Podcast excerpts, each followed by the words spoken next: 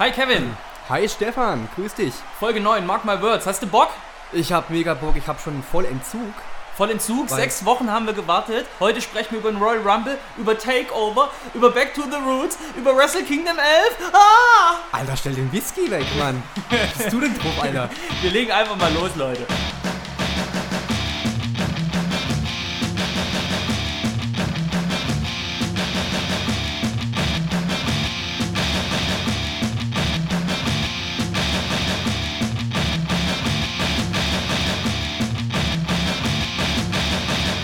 So, hi Leute, neunte Folge Mark My Words, der Wrestling Podcast. Ich hab den Stefan jetzt ein bisschen ruhig gestellt. Ah! Der ist ja abgegangen wie HB-Man, lädt sich Ruhe. Wir haben ja auch nicht ewig Zeit, wir haben ja ewig viel Programm heute. Richtig, Kevin, richtig. Und äh, zwei Wochen Donald Trump haben wir jetzt hinter uns. Wie ist es dir ergangen in den zwei Wochen? Wer ist Donald Trump? Ja, du unterstützt ihn mit, mit deinen äh, Ticketkäufen von der WWE, mit deinen DVD-Käufen, mit deinem WWE-Network-Abonnement, das ist dir schon klar. Wird jetzt alles gestrichen. Nee, Quatsch. Jetzt mal, jetzt mal ohne Flachs, ich will ja nicht gleich das, äh, die neue Folge mit so einem harten Thema beginnen, aber es ist ja wirklich so, man mach, ich mache mir da schon meine Gedanken, dass man die McMahons, die ja äh, absolute Supporter sind, Linda McMahon steckt jetzt mittendrin auch in diesem Trauerkabinett, drei Millionen haben sie ja in der letzten äh, Wahlphase gespendet und wir finanzieren das mit, indem wir die WWE unterstützen. Machst du dir da auch deine Gedanken oder was hast du da so eine Meinung zu? Ja, da fällt mir jetzt gerade nichts zu ein. ja, scheiße ist es, ne? Das ist ganz komisch, gell? aber man, Ja. will ja, man will ja auch nicht auf die, auf, aufs Wrestling verzichten, auf die Veranstaltungen, auf die Leute, die dort antreten, aber ein bisschen komisch äh, fühlt sich schon an, also aus meiner Sicht. Bisschen. Äh, die können ja auch nichts dafür. Die McMahons. Die Wrestler so. haben den wahrscheinlich nicht gewählt. Ja, nicht alle zumindest. Ja, nur Idioten wählen Was- Donald Trump.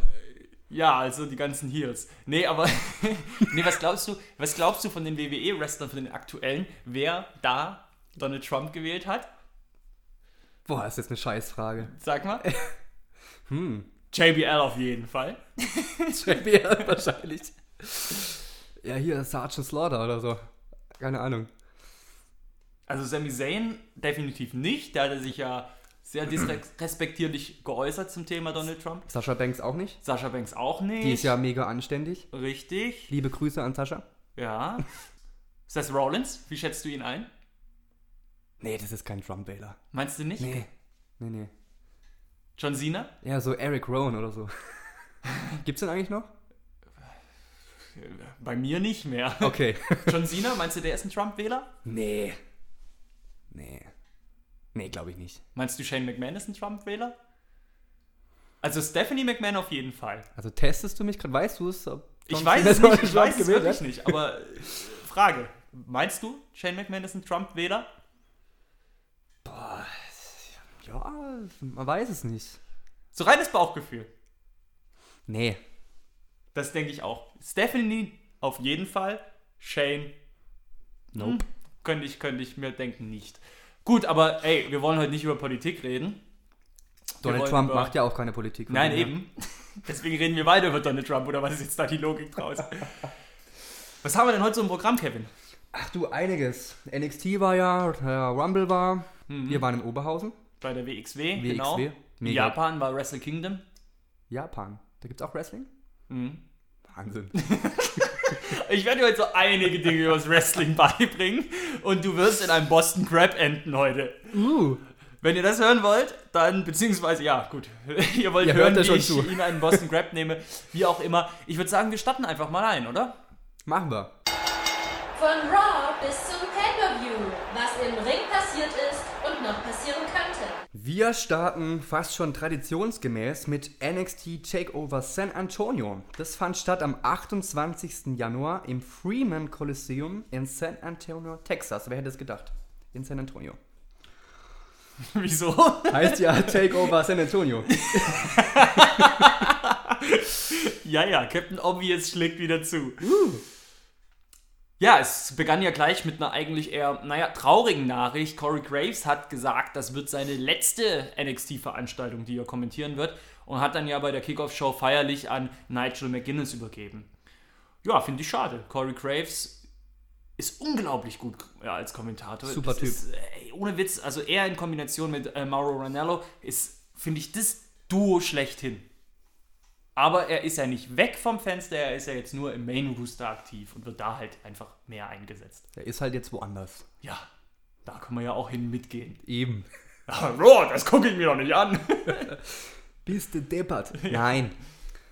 Wollen wir mal mit dem Opener starten? Ja, äh, ich würde aber vorher noch mit der Kickoff-Show starten, weil in der Kickoff-Show wurden ja die NXT Jahres-Awards verliehen. Und das konnten ja die Fans wählen. Und da würde ich gerne die Gewinner nennen. Also Breakout Start of the Year sind Peyton Royce und Billy Kay geworden. Match of the Year ist The Revival gegen Hashtag DIY geworden. Völlig zu Recht. Wurde witzigerweise ja auch auf der WWE-Seite von den WWE-Offiziellen zum Match des Jahres in der WWE gewählt. Also, wow. Dass man da ein NXT-Match nimmt und nicht irgendeins bei, was weiß ich, schon Cena gegen sonst wen, finde ich schon geil. Äh, Tag Team of the Year wurden dann auch dementsprechend The Revival. Female Competitor of the Year wurde As Asuka, wollte ich gerade schon wieder sagen. Asuka. Asuka. As- Und jetzt wollte ich erst wollte ich Asuka sagen, dann wollte ich Oscar sagen. Oscar kommt demnächst. Oscar. Die Oscars werden bald verliehen, ja. Asuka. Ah, Asuka. Genau, ähm, sie hat den Preis aber nicht entgegengenommen. Stattdessen haben Peyton Royce und Billy Kay den Preis für sie entgegengenommen, beziehungsweise haben ihn weggeschnappt und gesagt, sie sind heute nicht nur Breakout Stars of the Year geworden, sie werden nicht nur NXT Women's Champion, nein, sie nehmen auch noch diesen Award Asuka weg. Ja, Male Competitor of the Year ist Shinsuke Nakamura geworden und dann eine Kategorie, die ich überhaupt nicht nachvollziehen kann, weil sich die irgendwie ergibt von selber. Competitor of the Year, ebenfalls Shinsuke Nakamura. Ja, Hausmeister Schinske, ja? Hausmeister Shinsuke hat abgeräumt. War ein gutes Jahr für ihn. War ein gutes Jahr, Ja. muss man sagen. Wonder Great. Gut. Ja, und dann ging's los. 2 Stunden 18 Minuten, Kevin. Ja. War wieder sehr kurzweilig. Es ging los, eigentlich kann man sagen, mit, einem Handicap-Match. Sanity, Eric Young, Alexander Wolf und Killian Dane gegen The Perfect Ten, Ty Dillinger. Muss sagen, der Open hat mir sehr gut gefallen, war ein sehr starkes Match. Sehr schnell geführt, absolut super. Alexander Wolf und Killian Dane haben immer mal wieder angegriffen in das Match und ähm, Höhepunkt war dann, als äh, Ty Dillinger den Finisher zeigte gegen Eric Young und dann das Bein aufs Seil gelegt wurde und somit natürlich der Pin nicht gezählt hat. Verstehst du, warum Ty Dillinger so beliebt ist? Kannst du das nachvollziehen? Regt der auch in dir diese Yeah, 10, 10, 10 Gefühl? Also ich schreie nicht 10, 10, 10, wenn ich den sehe. Nein, wir gucken unser Wrestling noch normal. Es ist 1, 2, 3, 4, 5, 6, 7, 8, 9, 10 und nicht 10, 10, 10, 10, 10, 10, 10, 10, 10. So ist es. Bist du drauf heute?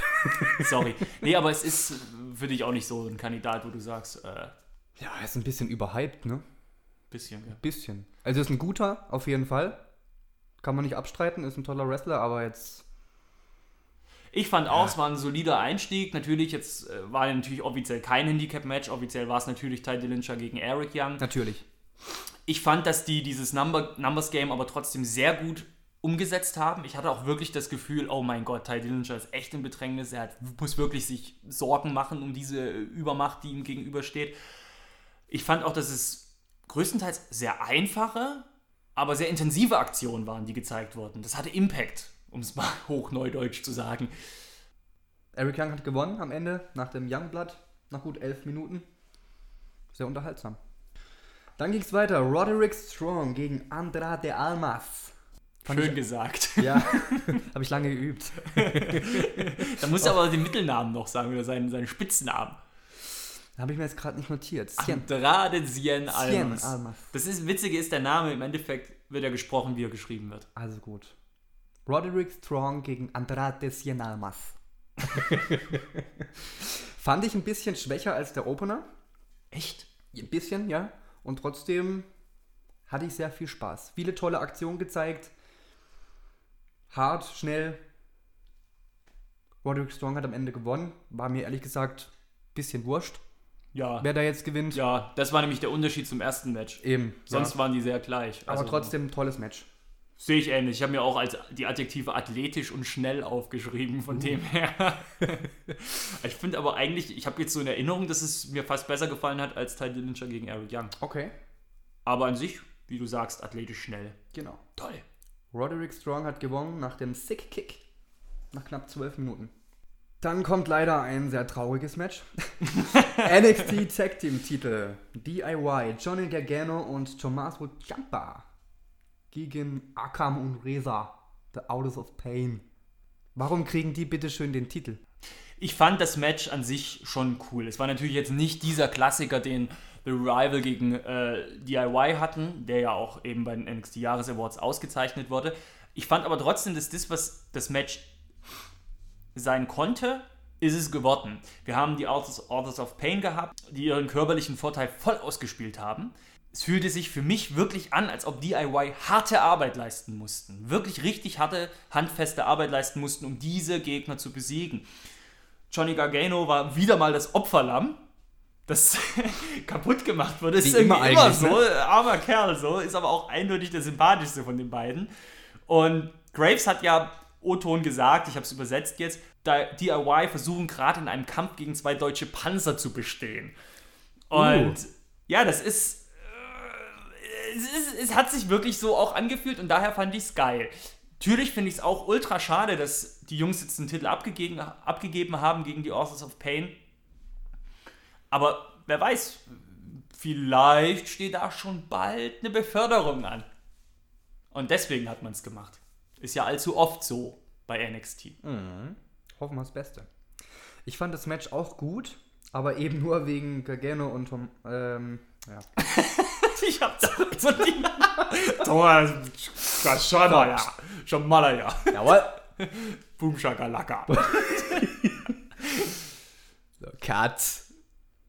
Nee, da war ich jetzt kein Cut. Doch. Ich fand das Match auch gut, aber nur wegen DIY. Weil ähm, ich kann mit diesen beiden anderen kann ich irgendwie nicht. Ich, ich, finde die langweilig. Ja gut, Die aber deswegen haben sie die ihn haben ja, ständig nur auf die Mütze bekommen. Fast. aber gut, deswegen haben sie ihn ja auch Paul Ellering da an die Seite gestellt. Wie findest du den? Ja, ganz toll. Nee, jetzt äh, ernsthaft, ich finde ihn ul- ultra charismatisch. Der macht mir Angst. Da macht die Angst. Ich finde schon. Ich finde ihn langweilig. Echt? Ja, Okay. Ich finde ihn sehr charismatisch. okay. Naja, gut. Jetzt haben sie den Titel. Jetzt ist die Frage, was passiert als nächstes? Ich habe ja vermutet, dass die nächsten, die da irgendwie ins Titelgeschehen eingreifen, ganz klar TM61 sind.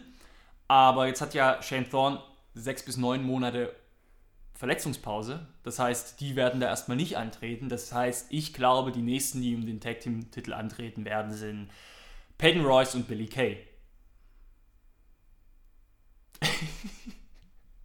Schlechter Gag. Schlechter Gag, ey. Boah, ey. Die kamen dann beim nächsten Match. Aber erst würde ich, bevor das nächste Match kommt, nochmal kurz auf diesen kleinen ja, Zwischeneingriff von Seth Rollins eingehen. Stimmt, der war ja auch noch da. Genau. Seth Rollins hat den Ring gestürmt und Triple H herausgefordert. Will sich wehren. Wir kommen ja später nochmal auf Seth Rollins genauer, warum es halt jetzt schlecht ist mit WrestleMania für ihn. Aber ich fand's großartig, wie sie das Seth Rollins Ding gelöst haben über das ganze Wochenende. Der war bei NXT, hat eingegriffen. Er hat ein Hallenverbot bekommen für einen Royal Rumble. Der hatte kein Match, der war im Endeffekt null involviert, war aber allgegenwärtig. Und ich finde, das hat so diese Geschichte, diesen Aufbau um diese Fehde zwischen Triple H und Seth Rollins komplett angeheizt. Ich habe wirklich das Gefühl so, okay, die wollen Seth Rollins leiden lassen. Und deswegen, ja, den Mann, der, der, der hat uns enttäuscht, der soll nicht mehr. Es kam rüber. Und richtig geil fand ich dann auch, als Triple H rauskam und die Securities hergerufen hat. Hast du den Security-Mann in der Mitte gesehen, wie er rauskam, wie so ein Hund, so der völlig hörig ist und Triple H angeguckt hat die ganze Zeit und gewartet hat, was er macht. Und Triple H nur hingezeigt und Fass. Fass, Fass und er los. Großartig. Tolles Segment. Ja. Nach diesem Segment ging es dann weiter mit dem NXT Women's Championship. Was leider das schwächste Match auf der Card war. Asuka musste ihren Titel verteidigen gegen Nikki Cross, Peyton Royce und Billy Kay. Ich bin ganz ehrlich, ich schaue nicht so oft NXT aus Zeitgründen. also diese Nikki Cross hat ja mega ein an der Waffel. Mhm. Mit der konnte ich irgendwie so gar nicht.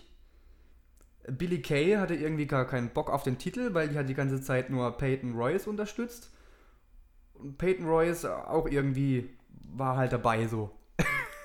also mir kam das ganz skurril vor irgendwie.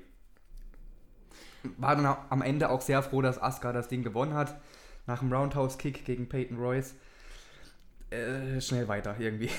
Ja, schade. Ähm, ich gucke ja NXT jede Woche. Und das war eigentlich so von allem drum und dran somit das Match, auf das ich mich am meisten gefreut habe. Weil da die größte Geschichte drum erzählt wurde. Wir hatten eben Asuka gegen Nikki Cross, die haben sich gekappelt. Nikki Cross ist ja zusammen mit Sanity. Nikki Cross ist ja der vierte Mann bei Sanity. Und die haben sich ja. Im wahrsten Sinne des Wortes, ja. das war jetzt schon Entschuldigung. Ähm, die haben sich gekappelt und Asuka hat nach Herausforderungen gesucht und dann kam diese unberechenbare Nikki Cross auf den, auf die, auf den Bildschirm und oh, man hat gedacht, geil. Und dann kommen noch Peyton Royce und Billy Kay, die ja mit ihrer Art, mit dieser festen Freundschaft, die sie verbindet, dann plötzlich da in diesem Fatal Four-Way Match antreten sollten und im Endeffekt ja auch Gegner waren. Wie lösen sie das Problem? Es steckt da am meisten Feuer in diesem Match auf dem Papier. Aber es ist ähnlich wie bei dir. Ich fand auch, dass es Match vom Aufbau her total wirr war. Ich kam als Zuschauer nicht wirklich rein und es gab kein so richtig krasses Hin und Her. Es war irgendwie null Spannung drin. Es war total in, Kle in kleine Segmente zerpflückt. Ja, es hat irgendwie nicht so richtig gepasst. Man muss vielleicht trotzdem aber zwei, drei Aktionen ansprechen, die halt richtig geil waren. Nikki Cross wurde von äh, Royce und Kay vom Kommentatorenpult aus durch einen Tisch gehämmert, was schon cool war muss man sagen. Und Cross war aber ab dem Zeitpunkt auch komplett raus. Die hat sich dann auch gar nicht mehr eingemischt. Ja, wie du sagst, Oscar hat dann gewonnen. Aber auch die Geschichte Royce äh, Kay, wie sie dann, nachdem sie Nikki Cross durch den Tisch gehämmert haben, Händchen haltend zum Ring zurück sind. Ich fand das genial. Das hat einfach zu den Charakteren gepasst und die haben das schlüssig eingebaut. Aber das ist halt ein Punkt, wenn man die Figuren vielleicht nicht so ganz intus hat, weil man NXT nicht verfolgt, kommt es vielleicht nicht so rüber. Aber da muss ich sagen, fand ich das eigentlich schon ganz cool. Aber wie du es auch sagst, leider Gottes äh, war das Match letztendlich nicht der Bringer. Nein, das war es nicht. Der Bringer war allerdings das nächste Match. Da ging es nämlich schon in den Main Event NXT Championship. Wir sagen ja gern äh, Hausbesitzer Shinsuke der ist jetzt leider nur. Wir sagen Hausmeister Shinsuke. Nein, du hab, sagst ja, gerne Hausbesitzer. Weil er, du bist wie Roman Reigns. Äh, sie, sie nennen mich The Guy. Niemand nennt dich The Guy. Du nennst dich selber The Guy. so, Hausbesitzer Shinsuke ist jetzt nur noch Hausmeister Shinsuke, denn er hat verloren gegen Bobby Roode, der einen fantastischen Entrance hatte, kam mit acht sehr hübschen Damen zum Ring. Ich sag nur, wer kann, der kann. Die Abendkleider sahen toll aus. Die waren super. Mhm. Wer die wohl gemacht hat? Der Mann von Sascha Banks. Uh. Das könnte sogar sein. Wahrscheinlich. Wollen wir über das Match auch noch was sagen oder bleiben wir bei den Klamotten? Ich habe alles gesagt, was ich zu diesem Match sagen kann. Das Match hat einen ziemlich langsamen Start. Es sehr. war sehr viel hin und her, Poserei, Spielerei, man hat sich gemobbt, ge gemockt, sonst was. Ich hatte am Anfang ein bisschen wirklich die Befürchtung, dass das eine lahme Nummer wird. Und dann wurde das ein bisschen heißer, als der Fall von Nakamura vom Turnbuckle nach draußen war. Ab da hatte ich das Gefühl, okay, jetzt, jetzt geht die Action los. Die Fans waren von Anfang an voll dabei. Es war ein total ausgeglichener Fananteil. Die einen haben Nakamura gerufen, die anderen haben Bobby Roode gerufen. Das fand ich schon ziemlich cool. Und das matchentscheidende Ding war ja eigentlich der Moment, wo sich Nakamura das Knie verletzt hatte. Da hatte ich auch das erste Mal das Gefühl, okay, das Ding steht auf der Kippe. Ich hätte nicht gedacht, dass Roode das nach Hause holt. Aber insgesamt muss ich sagen, war ich dann doch etwas enttäuscht vom Main Event. Also es war mit Abstand nicht das beste Match auf der Karte. Das stimmt. Und das Ding ist ja, dass es Root, Bobby Root ist für mich so ein Wrestler, der ist nicht unbedingt der, der die geilsten Aktionen hat, der macht ganz viel über seine, seinen Charakter, über seine Ausstrahlung, das Charisma ich habe nicht den meisten Spaß, wenn, wenn so ein 20 Minuten Bobby Root Match ist. Das ist nicht unbedingt das, was ich sehen muss. Das war halt leider 27 Minuten, ne? Hm. Das war echt lange. Hm. Aber ich dachte auch, als Nakamura da aus dem Finisher ausgekickt ist, nach dem ersten äh, Glorious DDT dachte ich auch, äh, Nakamura gewinnt es noch. Aber war dann doch eine kleine Überraschung am Ende. dass Bobby Roode doch gewonnen hat. Ja. Ja. Wie fandest du es insgesamt, Takeover, San Antonio? Äh, Wieder sehr, sehr kurzweilig. Tolle Matches. Hat wie immer Spaß gemacht. Obwohl ich fand den Rumble diesmal besser als NXT. Ein Tag später ging es dann schon weiter mit dem Royal Rumble und zwar am 29. Januar im Alamo Dome, San Antonio, Texas, vor 52.000 Zuschauern. Das muss man sich mal geben. Kleines WrestleMania, ne? Ja, so, ja. Kann man durchaus so nennen, ja. Den Anfang in der Pre-Show machten Naomi, Nikki Bella und Becky Lynch gegen Mickey James, Alexa Bliss und Natalia. Hm. Ich würde jetzt mal provokativ sagen, das Match hat keinem wehgetan. Muss man nicht gucken, wenig Highlights. Ein bisschen hat es mich aufgeregt, dass Alexa Bliss am Ende gepinnt wurde. Als Champion. Warum macht man das? Verstehe Ja. nicht. Bin Total komplett, sorry, Ja, total Das- unnütz. Champion geschwächt, total in einem Pille-Palle-Match wieder in der Pre-Show. Fand ich blöd. bin ich komplett anderer Meinung und zwar in jeden deiner aufgezählten Punkte. Okay. Von der Ansetzung ein perfektes Kickoff-Match. Man hat natürlich in der Hauptshow nicht Platz für alle. Man hat hier aber trotzdem im Endeffekt die komplette Women's Division nochmal untergebracht, nochmal auf den Zettel geholt. Und alle Beteiligten haben eine gemeinsame Geschichte. Wir haben Natalia, die sich gerade mit Nikki Bella clincht. Wir haben Becky Lynch, die sich gerade mit Alexa Bliss und Mickey James clincht. Und dann haben wir noch Naomi, die, wie du sagst, die aktuelle Championess pinnt. Und was ist die Konsequenz gewesen? Bei Talking Smack hat sie daraufhin ein Titelmatch geschenkt bekommen. Das komplette Match ist aufgegangen. Das komplette Match hat Sinn gemacht von hinten bis vorne und es wurde logisch weitererzählt. Das war nicht egal, obwohl es in der Kickoff-Show war. Nee, es hatte eine Auswirkung. Auch jetzt auf die Elimination Chamber. Und deswegen Top-Match, solche Matches braucht es in der Kickoff-Show. nee, ernsthaft. Ich fand, das, ich, fand das, ich fand das mal ein Beispiel für ein hervorragendes Kickoff-Show-Match. Für eins, das Sinn macht, das gut war.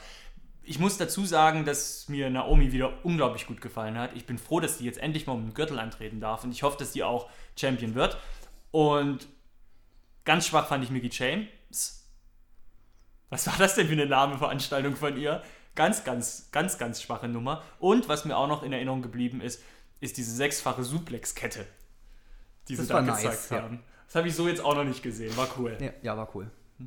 Gut, wir sind anderer Meinung.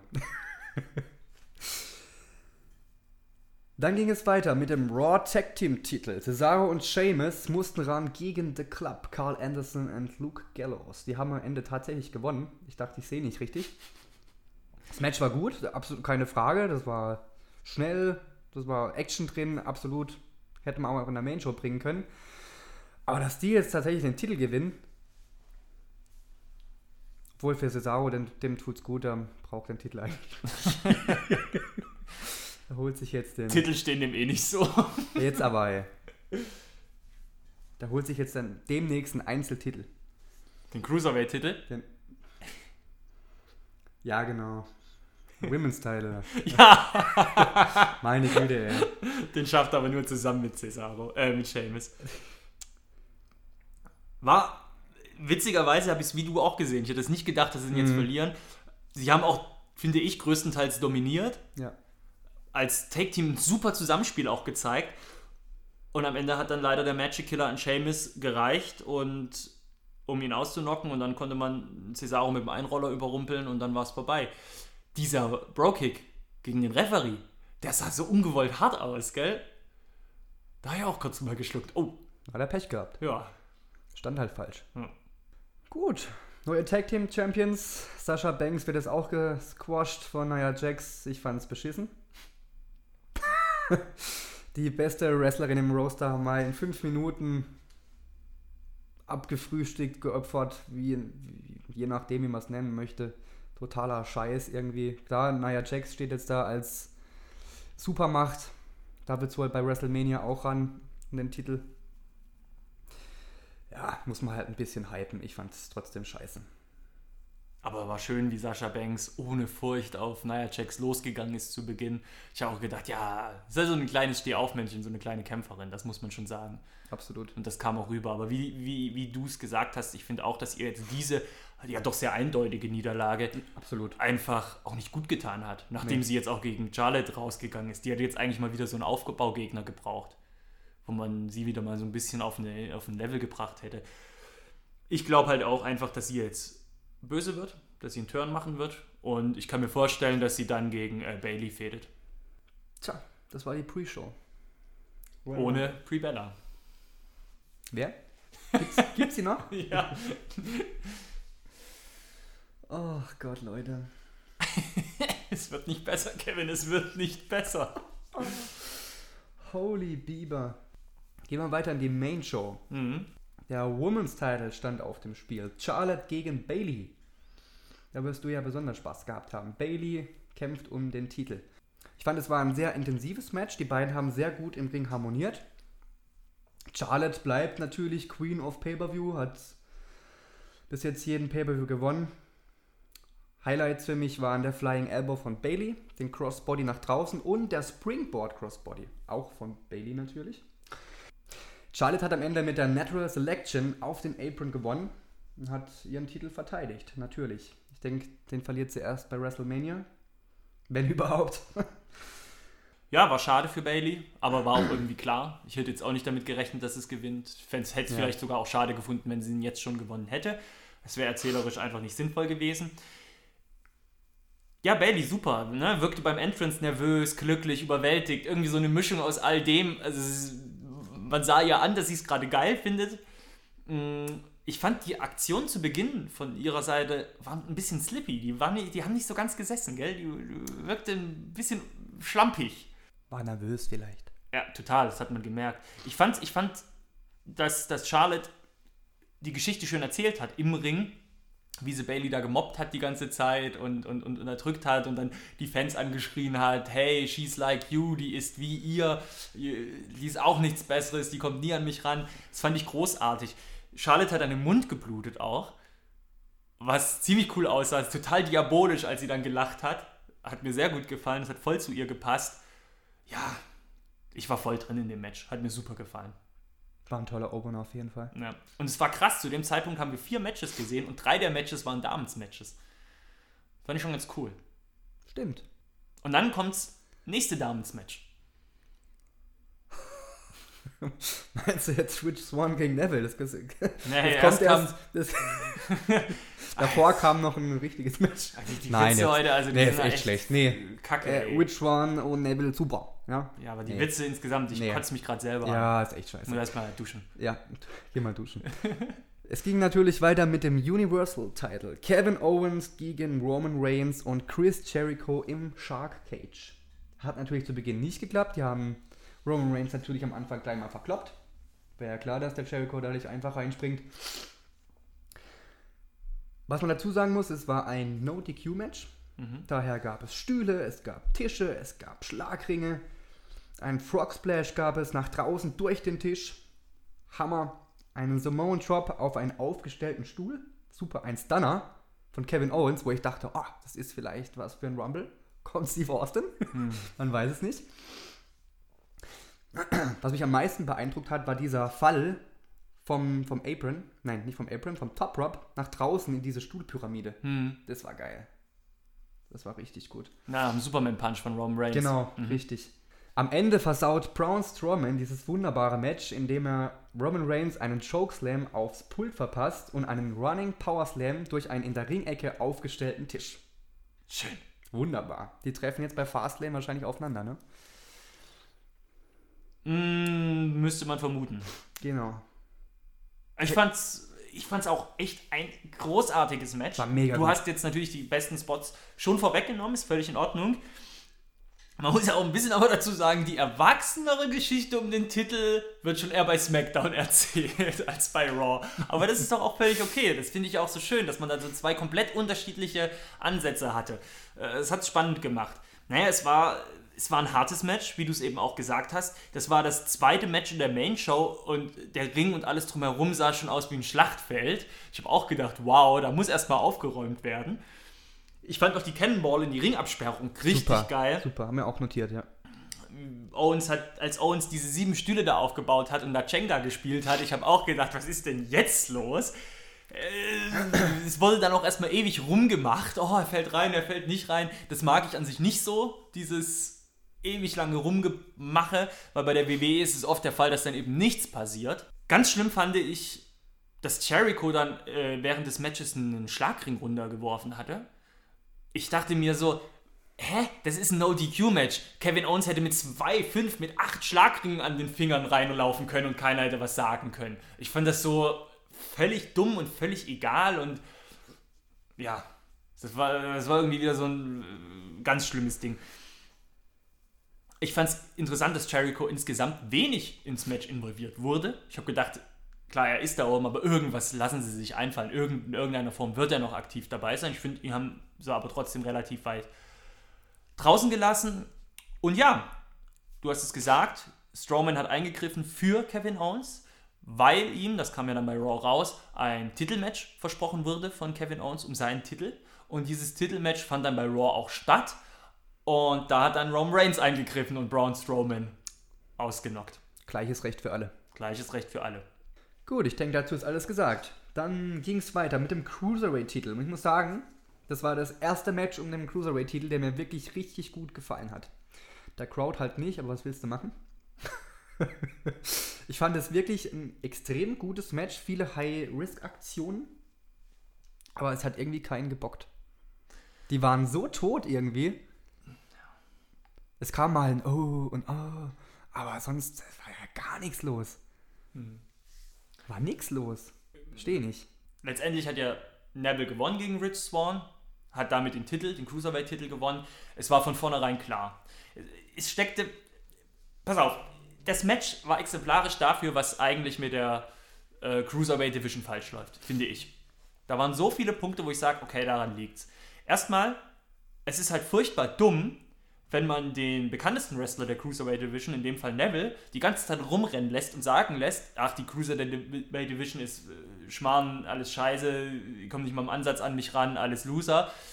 Dann lässt man ihn auch noch gewinnen, den Titel, was auch von vornherein eh klar war. Das heißt, er hat das bestätigt, ja, das sind alles nur Flachpfeifen. Guckt euch den Quatsch eh nicht, guckt euch den Quatsch nicht an, das ist, sie können nichts. Das habe ich hiermit ja bestätigt. Dann zeigen die ein Match, das eben nicht durch spektakuläre Aktion überzeugt hatte, sondern ein Match, das relativ langsam im Verlauf war, das viele Verschnaufpausen hatte und extrem brutal war. Und ich finde, das sind jetzt nicht unbedingt diese Eigenschaften, die ich mit einem Cruiserweight Division Match verbinde. Das hätte man, da hätte man bessere Werbung machen können. Und ja, auf den beiden Wrestlern lag halt auch eine riesige Last. Das muss man auch sagen. Das war halt einfach gerade so ein Showcase für diese Show. Haben sie nicht hundertprozentig meiner Meinung nach eingelöst. Schade. Das war nicht perfekt. Jetzt ist die Frage, geht die Fehde weiter? Rich Swan hat sich jetzt bei Raw leider eine Knöchelverletzung zugezogen. Wird sich zeigen. Schade. Ja. Das nächste Match war wesentlich besser. Da ging es um den WWE Champion Titel. AJ Styles gegen Sean Cena. Da war ich so geflasht. Ich fand es noch besser als beim SummerSlam. Das mhm. war ja mein persönliches Match des Jahres. Ich habe mal zu einem, zu einem Match gesagt, das ist schon länger her, das war Werbung für, fürs Wrestling und das würde ich hier wieder, wieder sagen wollen. Das war wirklich grandios, fantastisch, perfekt, awesome. Ja. Mhm. Tolle Aktionen, Submissions waren es, Calf Crusher, STF, Figure 4, Cross Armbreaker, viele Finisher, Style Splash, AA ist vom, vom Abram, ne, vom Top Rob, irgendwie, das verwechsel ich heute irgendwie ständig. das ist der Whisky. Also, das, das, das war perfekt für mich, das Match. Trotz, dass John Cena gewonnen hat. Mhm. An die ganzen Hater da draußen. Der Mann ist super. Ich hatte mir das Match leider schon bei Instagram gespoilert. Nein. Ja, das war voll ätzend. Wie kannst ja, du nur? Ja, es ist ja so, ich kann ja nicht. Ich, ich gucke die dann ja meistens montags abends, die Pay-Per-Views. Und ich habe mich dann durch die Timeline durchgescrollt und dann habe ich es vergessen. Ach, Scheiße, da kommen ja gleich die WWE-Sachen. Und da habe ich gesehen, wie er mit Ric Flair da stand in dem Titel. Und dann er Scheiße! Ah! Hände, Handy gegen die Wand geschmissen und ja, mich geärgert. Aber wie du sagst, viel mehr kann ich da auch nicht hinzufügen. Die beiden harmonieren perfekt, waren ständiges Hin und Her, super geiles Match. Und Kevin, Ja. dann kam das Royal Rumble Match. Ja. Und da habe ich jetzt einfach mal auch so ein bisschen den Ablauf aufgeschrieben. Das würde ich ganz gerne mal runterrattern, wenn es okay ist. Ich fand den Aufbau im Vorfeld vom Rumble großartig. Also wirklich, man hatte keine Ahnung, wer gewinnt, äh, wer überraschend antritt, was drumherum passiert. Es war echt diesmal richtig, richtig ausgeglichen, oder? Sehe ich auch so, ja. Ja, und dann war es ja auch schön, dass Jerry Lawler nochmal ans Kommentatorenpult durfte und mit Corey Graves das erste Mal kommentiert hatte. Ja, dann ging's los. Enzo und Big Cass durften zu Beginn richtig einheizen, so wie sie es halt immer ganz gerne machen. Das hat auch diesmal wieder funktioniert. Ja, und dann durften Big Cass und Chris Jericho als die ersten antreten. Und dann war ja das Ding, dass ich mir immer so gesagt habe, der Weg vom Entrance bis zum Ring, der war viel War zu lang. Der war mega lang. Das, war, also das war richtig albern. Ähm, mein nächster Punkt. Ich gehe einfach mal Reihenfolge. Das, was mir so aufgefallen ist während des Verlaufs. Das erste, was mir dann irgendwie ins Auge gestochen ist, war erstmal schön, dass Jack Gallagher ran durfte. Was mich aber gestört hat, war einfach dieser Einsatz von diesem Regenschirm. Aber in einer Penetranz. Und wie er dann mit diesem Regenschirm vom Turnbuckle runtergesprungen ist, als wäre er Miss Marple, das fand ich irgendwie ein bisschen albern. Du meinst Mary Poppins. Aber was habe ich gesagt? Miss Marple. Miss Marple. Wer war Miss Marple? Irgend so eine Krimitante. Eine Krimitante. Ah, okay. Also da runtergesprungen ist wie Miss Marple, äh, fand, ich, fand ich nicht so gut. Braun Strowman hat Callisto in einem so dermaßen hohen Bogen rausgeworfen, fand ich großartig. Big Show gegen Braun Strowman war krass. Big Show sah super gut aus. Ty Dillinger hatte sein Main Rooster Debüt. War gut für ihn. James Ellsworth wurde richtig hart von Braun Strowman rausgeschmissen, nachdem er von Dean Ambrose so richtig schön verarscht wurde. Komm, wir gehen zusammen rein und dann rennt nur er rein, der alte Klassiker. Flieg, flog dann gleich wieder raus, fand ich ganz gut. Baron Corbin hat Braun Strowman eliminiert, nachdem Braun Strowman den Rekord bei dem Royal Rumble hatte. Er hatte sieben Leute rausgeschmissen, war damit der, der am meisten rausgeschmissen hat. Bei diesem Rumble. Bei diesem Rumble, genau. Kofi Kingston ist einmal vom Turnbuckle runtergefallen, auf seine Rippen geknallt. Ich habe gedacht, das sah ja ganz schlimm aus. Als Kofi Kingston reinkam, habe ich mich schon gefreut, okay, mal gucken, wie er sich dieses Jahr retten will. Da, da hatten sie auch bestimmt irgendwas Lustiges geplant. Das sollte auch so eine Aktion sein, aber irgendwie, irgendwie sah das irgendwie komisch aus. Ja, Big E hat The Miss Hindern vermöbelt mit New Day Rocks. Das fand ich ganz lustig. Cesaro dreht fünf Leute und wollte dann auch noch Seamus drehen. Hatte es sich kurz überlegt, aber bevor es äh, umsetzen konnte, wurde schon wieder äh, rausgehauen. Und im Gegenzug hat sich dann Seamus auch Zeit gelassen, Cesaro vor Rusev zu retten. Seamus und Cesaro eliminieren The New Day komplett am Stück. Fand ich sehr cool. Aber dann hintergeht Seamus leider Cesaro, das war nicht so schön. Luke Harbour hat sich gegen die Wyatt Family gestellt. Ich fand das so krass. Es waren so viele schöne Geschichten, die innerhalb des Rumbles erzählt wurden, ne? Und das war halt eine weitere. Brock Lesnar hat, kam dann und hat richtig übel aufgeräumt, bis er von Goldberg wieder mal abgefertigt wurde. Ja, ist denn schon wieder SummerSlam? Nee, wo, wo haben sie sich Survivor Series? Survivor was? Ja, Series, ist denn schon wieder Survivor Series? Und dann kam halt auch der Undertaker noch und hat Goldberg eliminiert. Ich hatte das Gefühl, der Undertaker der ist wirklich rumgelaufen wie ein alter Mann. Das sah nicht gut aus. Also bitte, das äh, sah nicht wie der unbesiegbare Deadman aus. Das Muss ich leider zustimmen. Ne? Ganz, ganz schlimm. Naja, und dann kam überraschend Roman Reigns noch als letzter rein und hat den Undertaker eliminiert. Ich habe mir wirklich gedacht, dass Seth Rollins kommt. Bis zuletzt. Auch wenn er irgendwie. Das habe ich irgendwie vermutet. Sie haben es aber komplett ausgespart. Ja, und der hat den Undertaker eliminiert. Reigns eliminierte daraufhin noch Bray Wyatt. Und dann hat Orton das Ding eingetütet und Reigns eliminiert. Das hört sich so krass an. Er wurde eliminiert. Ja, Hasta la vista, Baby. Quid pro quo. Bist du denn zufrieden mit dem Sieger? Also ich schon. Ich auch. Ja. Weil A ist es einer, der würdig ist, wo ich sage, ja, okay, das macht Sinn, und einer, mit dem ich nicht gerechnet habe. Aber wobei, man hat es ja jetzt in den letzten Wochen schon sehr gemunkelt, dass er es machen wird, aber fand ich trotzdem gut. Randy Orton, lebende Legende. Punkt. So, vom Royal Rumble gehen wir jetzt weiter zu WWE United Kingdom. Da fand ja ein Turnier statt in England, Blackpool. Und wir kennen den Gewinner, ne? Wir haben den gesehen in Karlsruhe. Bist du bekloppt? Tyler Bate. Tyler, Tyler Bate, Tyler Bate, Tyler, Tyler Bate, na na na na na na na na na, Tyler, Tyler Bate, Tyler Bate, Tyler, Tyler Bate. Ging es dir dann auch nur noch im Kopf rum, als du das gesehen hattest? Ist ja der absolute Ja. Ohrwurm gewesen. Absolut. Also, unangenehmer geht's nicht. Ganz, ganz krass. Ja, wie du sagst, ist im Empress Ballroom, der fantastisch aussah. Richtig großartige Location, muss man Eine echt tolle sagen. Halle. Ja, am 14. und 15. Januar. Naja, man hat ja im Vorfeld schon viel diskutiert. Es ist ein, ein Turnier, wo nur britische Wrestler angetreten sind gegeneinander und den neuen United Kingdom Champion ausgefochten haben. 16 Wrestler waren es an der Zahl und man hat im Vorfeld schon diskutiert, naja, was will die WWE damit erreichen? Wollen sie sich den britischen Markt komplett schnappen? Naja, jetzt ist ja mittlerweile auch bekannt, alle Teilnehmer haben einen Jahresvertrag bei der WWE unterschrieben und verdienen in dieser Zeit 20.000 Dollar. Also so ein halbes Jahresgehalt, würde ich mal sagen. Ne? Und sie dürfen weiterhin bei Independent Promotions antreten. Was gibt es denn da zu lachen? Ein halbes Jahresgehalt? Ja, schon. Wie meinst du das? Naja, jetzt natürlich hat jeder unterschiedliche Jahresgehälter, aber ich würde mal sagen, 40.000 Dollar ist so, zumindest jetzt so. Ach, wir sind bei Dollar. Okay, wir sind bei Dollar. Ich war jetzt bei Euro. Ja, aber da ja. Oh.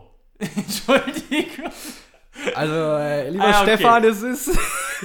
Nun gut, wollen wir mal weitermachen. Ich würd mich drüber freuen. Also, ähm, sie dürfen aber auch weiterhin bei Independent Promotions antreten. Die WWE hat da aber immer ein Vetorecht. Außerdem ist es den Wrestlern untersagt, bei Proma Promotions mit TV-Verträgen in den USA und Großbritannien anzutreten. Das ist natürlich schon eine gewisse Einschränkung, aber gut, Tyler Bate darf auch wieder bei der WXW ran. Nach der Logik. Ja, und sie haben ja dieses Turnier in Zusammenarbeit mit Ligen aus der UK an den Start gebracht. Man hat auch die Besitzer von Ligen wie Progress, ICW, Over the Top Wrestling, hat man dann auch gesehen im Publikum, die wurden eingeblendet. Und man munkelt ja jetzt sogar, dass die ICW angeblich einen mündlichen Vertrag mit der WWE schon abgeschlossen hätte, dass zukünftig Shows von denen im Network kommen. Fände ich ganz gut so als Bonus. Kann man dann immer mal ganz gerne reinschauen. Meine Favoriten waren Mark Andrews, der einzige Waliser im Turnier, Highflyer mit Shooting Star Press als Finisher und der Initiator des Klamottenlabels Defend Indie Wrestling. Ich trage ein T-Shirt momentan. Habe ich mir danach gleich mal ein T-Shirt gekauft. Das ist ganz witzig. Ich habe die Verpackung aufgemacht und am T-Shirt hing so ein, ja, ich sag mal, so ein 15 cm langes blondes Haar und das kann nur von Mark Andrews stammen. Weil das würde von der Länge her absolut passen. Wie er es da eingepackt hat und dann, ah ja, hier. Fand ich irgendwie ganz witzig. Das Haar hängt jetzt da drüben äh, an diesem. Nein, Quatsch. Ähm, Ach, deswegen der Bilderrahmen. genau. Anderer Favorit, den ich richtig geil fand, war Wolfgang. Schwabbeliger Typ, der dennoch Moonsaults und Sendenbombs gezeigt hat. Fand ich ziemlich geil. Und die beiden sind ja dann auch im Halbfinale aufeinander getroffen. Im Endeffekt war dieses Match Wolfgang gegen Mark Andrews insgesamt auch mein Favorite bei, der ganzen, bei dem ganzen Turnier. Das war für mich eins dieser übertriebenen Matches, die ich sonst nur bei WWE 2K spiele. Richtig, richtig geil. Mit Tyler Bate und Pete Dunne. Pete Dunne auch einer von diesen krass charismatischen Typen. Der ist übrigens Veganer. Warum Wo- zeigst du jetzt auf mich? Ich wollte es nur sagen. Pete Dunne auch einer von diesen krassen Typen, sehr charismatisch, sehr cool. Der ist gegen Tyler Bate angetreten im Finale und ja, und dann hat es Tyler Bate gemacht und ist neuer UK Champion geworden. Ich fand, dass das insgesamt ein sehr cooles Event war. Die haben auch versucht, ein paar Geschichten einzustreuen. Wir hatten Pete Dunne, der am Ende vom ersten Tag Sam Greatwell, äh, auf Sam Greatwell losging. Schulterverletzung von Tyler Bate war mit eingewoben in die Geschichten. War super. Man hat, man hat mitgefiebert und am Ende von diesem Turnier standen 1A Babyface und ein 1A Bösewicht. Meiner Meinung nach haben die damit alles richtig gemacht. Tyler Bate ist jetzt der zweite WWE-Champion, der als Teenager Champion wurde. Das hat vor ihm bisher nur René Dupree geschafft. Also im Endeffekt ein kleiner Rekord auch. Der ist erst 19, ne? Genau. Vorm Finale gab es einen kleinen Lückenfüller, bestehend aus einem Match zwischen Neville und Tommy End. Es war okay. Tyler Bate hatte ja jetzt am 1.2. sein NXT-Debüt gegen Oney Lorcan. Und am 15.2. wird er gleich seinen Titel gegen Trent Seven bei NXT verteidigen. Das heißt, er ist da jetzt scheinbar richtig mittendrin angekommen. Ich fand's großartig. Erster Tag war nicht wrestlerisch nicht so gut wie der zweite Tag, aber trotzdem super. Hey, Spitzen, Spitzenveranstaltung. Wunderbar, gelungene Sache, absolut. Du hast jetzt fast schon alles gesagt. Naja, das ursprünglich für diese Zeit geplante Frauenturnier ist scheinbar auch noch nicht aus, aus der Welt. Äh, Im Interview mit Fox Sports hat Triple H gemeint, es ist. Es stünde nur noch kein Termin. Man hätte auch schon Interesse an bestimmten Wrestlerinnen. Da wurden in den Raum geworfen Nixon Newell, Heidi Lovelace, Kimberly, Diona Perezzo und Rachel Ellering. Man sagt vielleicht im Sommer. Cool. Damensturnier im Sommer hätte ich Bock. Und was auch scheinbar im Raum steht, ist ein japanisches bzw. asiatisches Turnier. Und die WWE hätte scheinbar sogar schon mit Talenten Kontakt aufgenommen, aber steht alles noch in den Sternen. Wow. Ja, war anscheinend eine erfolgreiche Geschichte. Unser Besuch in Oberhausen war auch ziemlich erfolgreich. Wir waren nämlich am 14. Januar in der Turbinenhalle bei WXW Back to the Roots. Wir waren ja letztes Jahr am 23.10. das erste Mal bei WXW in Karlsruhe. Mhm. Waren da sehr angetan, muss man sagen, von der Show. Und da haben wir gesagt, hey, jetzt müssen wir doch mal, noch mal zur WXW. Und das war jetzt nicht nur irgendeine Hausshow, nämlich das war ein richtiger Pay-Per-View, kann man sagen. Ein Marquis-Event. Ma genau, die WXW sagt Marquis-Event. Es ging los mit einer Pre-Show. Der Mac durfte da ran mit, zusammen mit Hakuto gegen Travis Banks und Chris Brooks. War ein nettes Match. Tolles Tag-Team-Match, war wirklich überrascht. Vor allem überrascht, dass der Mac irgendwie eine sehr, sehr kleine Rolle hatte. Weil ich dachte, das ist ein bisschen eine größere Nummer bei der WXW. Aber Da gibt es ja die Gerüchte, dass er im Dockhaus bei der WXW wäre. Das hat Echt? Christoph äh, Maria Profitlich, äh, Chris, Christoph Maria profitlich. Alter. Christian Michael Jacobi hat das aber dementiert bei einem CMJ Ask. Was du nicht alles weißt. Ich fand das so geil, als wir dann da draußen standen und dann ist der Mac mit seinem Tag-Team-Partner rausgegangen. Der wäre bis er in die, in die Umkleidekabine und, ist. schade. so, Und das war so knapp. so knapp hat er mit Fingern gezeigt. Das war richtig putzig. Das war Ja, richtig cool. Nee, war eine coole Nummer. Travis Banks und Chris Brooks haben am Ende gewonnen. Die Main Show war dann schon wichtiger. Ich gehe einfach mal kurz durch. Ich möchte jetzt nicht so viel verraten und rum erzählen, weil wir haben noch ganz schön viel Programm. Es ging los mit dem 16 Karat Gold 2017 Qualifying Match. Die Tag Team Champions mussten gegeneinander ran, nämlich Marius Al-Ani gegen Absolute Andy. Und das war wirklich eines der besten Matches, das ich live in der Halle gesehen habe. Es war richtig gut. Also war, insgesamt von Wrestling-Matches. ja, war, ich fand es sehr, sehr gut. Ich habe es mir auch als Highlight aufgeschrieben. Ja. Also jetzt live in der Halle meine ich. Ja, ja. Natürlich nicht. Äh, ja, ja, schon klar. Schon klar. Ne? Fand ich richtig gut. Marius Al-Ani hat am Ende gewonnen. Durch einen Inside Cradle. Absolute Andy hat es dann anerkannt am Ende. ja, warst du besser. Gab es noch einen Händedruck und ein Foto. Haben wir auch gemacht. Du, ich nicht. ich ich habe das Foto gemacht. Du bist drauf. Man muss sagen, die, die WXW ist sehr fannah und die stehen ja ähm, dann beim Merchandise-Stand. Kannst du hin, kannst du Fotos machen, kannst du mit denen quatschen. Echt, echt eine super Nummer. Ja, wie gesagt, toller Opener. Dann ging es weiter mit Emil Sitocci gegen Francis Caspin. War ein bisschen schwächer als der Opener, trotzdem tolles Match. Äh, Sitocci hat am Ende gewonnen durch einen Snapmare-Driver und wurde dann am Ende noch zweimal gegort von Michael Dante. Dann stand der WXW Unified World Title auf dem Spiel. Axel Dieter Jr. gegen Jörn Simmons. Den hatten wir vorher in Karlsruhe schon gesehen, den guten Jörn Simmons. War ein tolles Titelmatch. Axel Dieter Jr. befand sich am Ende des Matches im Torture Rack von Jörn Simmons. Das Match wurde abgeläutet. Alle dachten, ja, neuer Champion. Und dann hieß es, nee, Disqualifikation, weil kurz zuvor hat Jörn Simmons den Referee erwischt mit einem Massive Boot. Der ging dann natürlich zu Boden. Wie nach dem Bro-Kick von Seamus. Und daher gab es keinen Titelwechsel. War aber auch wieder ein sehr, sehr tolles Match. Also muss wi- wirklich sagen, die Qualität von der WXW ist schon sehr beeindruckend, muss man sagen. Dann waren wir dabei als Geschichte geschrieben wurde. Nämlich es stand das First Ever Ladies Steel Cage Match in Deutschland auf dem Programm. Alpha Female gegen Melanie Cray. Das Match fand ich jetzt nicht so besonders, aber es gab Blut zu sehen, was mich sehr überrascht hat. Alpha Kevin und Marius van Beethoven waren auch noch in das Match involviert und da gab es dann eine Szene, die hat mir überhaupt nicht gefallen.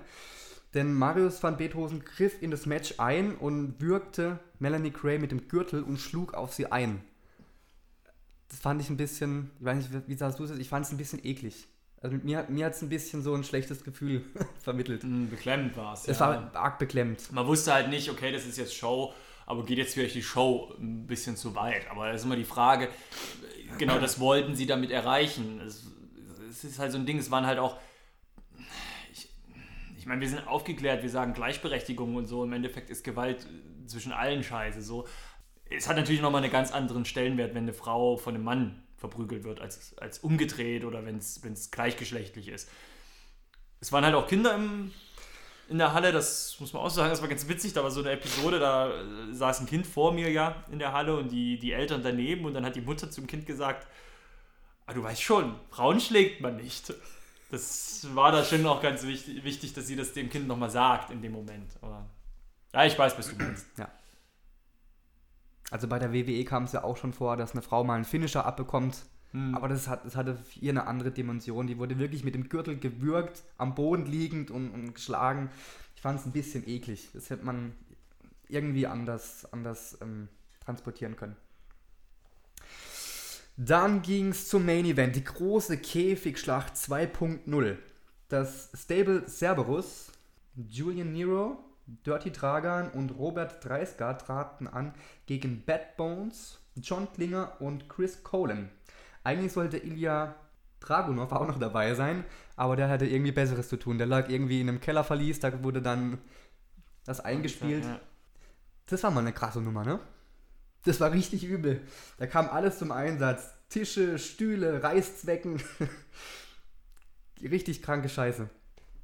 Man muss sagen, das Match konnte nur am Ende durch Submission entschieden werden. Und Robert Dreisker hat am Ende Bad Bones John Klinger zum Aufgeben gebracht durch einen, ja, was kann man sagen, Kernelklatsch war es, ne? So. Eine abge abgewandelte Form, genau. Ich muss sagen, eine, eine super Veranstaltung. Wir werden wieder hingehen. Ja, ich kann mich im Endeffekt nur anschließen, das hast du sehr schön zusammengefasst. 16 Uhr hat die Pre-Show gestartet, wir sind da um 21 Uhr wieder raus.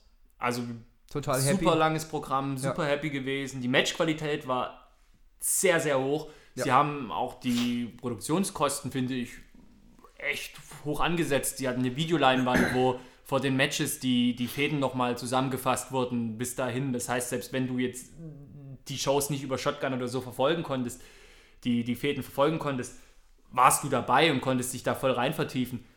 Großartig, hat mir wirklich Spaß gemacht. Sehr nette Leute. Man hat auch mit dem einen oder anderen ein Schwätzchen gehalten, waren alle sehr offen, alle sehr viel Spaß gemacht. Klasse. Da ein, zwei Bierchen trinken können. War echt ein schöner Abend. Eins, zwei. Fünf, sechs. Und danach sind wir ja noch nach Oberhausen auf so einem Punker-Treffen. Das werde ich dir nie verzeihen. Und dann haben wir noch die Minibar voll gesoffen und mussten am, am nächsten Tag ordentlich blechen. Aber was soll man machen? Man ist ja nur einmal dumm. Ja. Und von Oberhausen geht's direkt nach Tokio. Denn New Japan Pro Wrestling hat zu Wrestle Kingdom 11 geladen. Am 4. Januar 2007 ist also jetzt eigentlich schon eine ganze Weile her im Tokyo Dome. 26.192 Zuschauer waren da und das Event wurde ja schon im Vorfeld als the largest wrestling show in the world outside of the United States angekündigt oder auch als the Japanese equivalent to the Super Bowl. Also es ist eine richtig große Nummer. Ich hatte teilweise auch, was so die Berichterstattung im Internet anging, dass man unbedingt zeigen wollte, dass es noch eine ebenbürtige Alternative zur WWE gibt. Ich weiß jetzt nicht, also ich fand es großartig. Mir, mir hat die ganze Show großartig gefallen.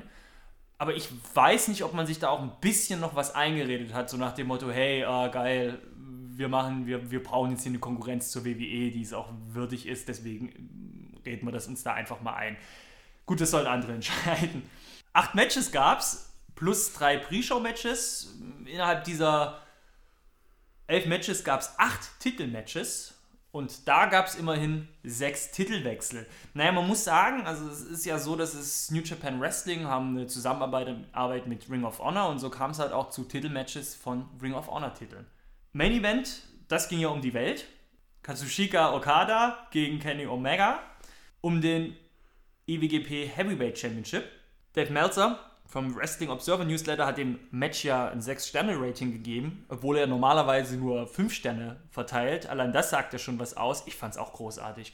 Und jetzt munkelt man ja, dass Kenny Omega schon in nächster Nähe in Bälde bei der WWE aufschlagen wird. Ich glaube es nicht. Er hat ja selber auch noch sonst wie Verträge bei der New Japan Pro Wrestling Organisation. Aber nichtsdestotrotz, tolle Sache. Naja, durch die Partnerschaft zwischen NJPW und Ring of Honor kam es auch zu einem Match zwischen Adam Cole und Kyle O'Reilly, bei dem Cole neuer Ring of Honor World Champion geworden ist. Auch ein richtig cooles Match. Mm, O'Reilly wird ja jetzt auch gemunkelt, dass er zur WWE kommen soll. Wir werden es sehen. Die Leute, die sich jetzt fragen, hey, das ist ein japanisches Event, ich habe doch äh, zum japanischen Wrestling überhaupt keinen Zugang. Naja, das ist ja das Ding. Deswegen sagen ja auch alle, das ist so ein Äquivalent zur WWE. New Japan Wrestling, New Japan Pro Wrestling die sind ja nicht blöd. Die wissen, wie sie sich positionieren müssen und haben entsprechend auch ein englischen Kommentatorenteam dazu gesetzt und nicht mal nur irgendeins. Nein, Kevin Kelly von Ring of Honor, der aber leider jetzt die Woche auch gesagt hat, er wird bei Ring of Honor aufhören. Aber bei New Japan Pro Wrestling wird er weiterhin bleiben. Der hat kommentiert zusammen mit Steve Corino. Und auch Steve Corino ist ja jetzt mittlerweile auch nicht mehr bei New Japan Pro Wrestling. Der hat ja jetzt beim WWE Performance Center angefangen, wird aber zukünftig von Don Callis, der in der WWE als The Jackal und bei der ECW als Cyrus aktiv war, ersetzt. Von dem her, es ist voll da. Ich habe gelesen, Quelle weiß ich leider nicht mehr, dass sogar mehr Leute in den USA über On-Demand-Anbieter die Show gesehen haben sollen als in Japan selber. Also offensichtlich ist ein riesen riesen, riesen Markt da. Ein tolles Wrestling, tolle Präsentation. Vielleicht noch interessant für Menschen, die jetzt nicht so sehr im japanischen Wrestling drin sind, sondern mehr in dem Mainstream USA Wrestling. Es gab unter anderem ein Match zwischen Juice Robinson, auch bekannt als CJ Parker, und Cody Rhodes. Und es gab einen New Japan Rumble, wo unter anderem Billy Gunn, Yushin Thunder Liger und Scott Norton teilgenommen haben. Ja, alles in allem super Event. Augen offen halten. Ich werde auf jeden Fall auch jetzt mal des Öfteren japanisches Wrestling angucken. Ja, Kevin. Ich glaube, jetzt haben wir alles, was sonst noch so in der Welt des Wrestlings außerhalb der WWE stattfand, abgedeckt. Wollen wir mal rein in die News. Das machen wir. Schlagzeilen und Gerüchteküche. Die aktuellen Neuigkeiten außerhalb des Rings. So, wir machen weiter mit den News. Und Stefan, du hast was von der TNA für uns. Genau. Bei der Firma ist es ja rund gegangen in den letzten Wochen, eigentlich schon Monate. Aber jetzt ist es halt klar, TNA hat einen neuen Besitzer. Und das hat man ja auch schon gemunkelt. Wir haben im letzten Podcast schon darüber gesprochen. Es ist Anthem Sports and Entertainment geworden. Die haben extra dafür ja, eine Subfirma gegründet, Anthem Wrestling Exhibitions. Und die Kontrolle über TNA Wrestling hat ab jetzt Ed Nordholm. Ja, der hat im Endeffekt die gleiche Position wie Dixie Carter bisher. Carter gehört immer noch ein kleiner Teil von TNA, hat aber eigentlich kein Mitspracherecht mehr, weil es einfach nur noch ein kleiner Teil ist. Dixie Carter selbst wird sich künftig um das globale Wachstum von TNA Wrestling kümmern. Naja, hoffen wir mal, dass es packt. TNA Wrestling sage ich immer. Eigentlich ist es ja auch schon nicht mehr richtig. Die Firma heißt nicht mehr TNA Wrestling, die Firma heißt ab jetzt nur noch Impact Wrestling. TNA wurde gestrichen. Nichts mehr da mit Total Nonstop Action. Nein, nein, nein. Impact wurde auch ein neues Logo jetzt vorgestellt. Das ist im Endeffekt eine Abwandlung von dem Anthem Sports Logo. Sieht ziemlich ultra mega hässlich aus, aber hey. Das ist halt TNA, ne? ist es ja eben nicht mehr! Ganz kurz vielleicht zu Anthem Sports and Entertainment. Impact ist dort eigentlich ziemlich gut aufgehoben. Es ist ein global agierendes Medienunternehmen mit Sitz in Toronto, das Nischensender über unterschiedlichste Plattformen anbietet. Unter anderem gehört zu Anthem das Fight Network, Edge Sport und Roto Experts. Ja, die bieten halt so ja, Nischensachen an, Extremsport und sowas halt. Eigentlich ganz cool. Man hat auch selber, man hat jetzt schon auch personell Veränderungen gespürt, scheinbar backstage. Dixie Carter war nicht mehr bei den Aufnahmen dabei, bei den Tapings. Jeff Jarrett hat einen neuen Vertrag als Berater bei Impact bekommen, wird aber auch zukünftig sich um seine eigene Organisation Global Force Wrestling kümmern. Und es gibt auch Neuigkeiten in Bezug auf Alberto Del Rio in dem Punkt. Er hat ja schon scheinbar seit dem 9. September 2016 Vertragsgespräche mit Impact Wrestling, die auch immer noch anhalten. Es ist aber noch zu keinem Ergebnis gekommen. Im März finden wieder Aufnahmen, Tapings statt. Mal sehen, vielleicht wird er da eine Rückkehr feiern ins nordamerikanische Fernsehen. Im Februar, jetzt noch in diesem Monat, laufen auch die Verträge, Verträge von den Hardys aus. Die haben ja eigentlich jetzt gerade so den größten Lauf bei Impact. TNA will sie exklusiv an sich binden. Momentan ist es nicht so. Die treten auch außerhalb von Impact auf. Aber die Hardys verlangen dafür eine Menge Geld, was logisch ist, weil sie ja momentan mit den Independent-Auftritten doch eigentlich ganz gut Asche verdienen.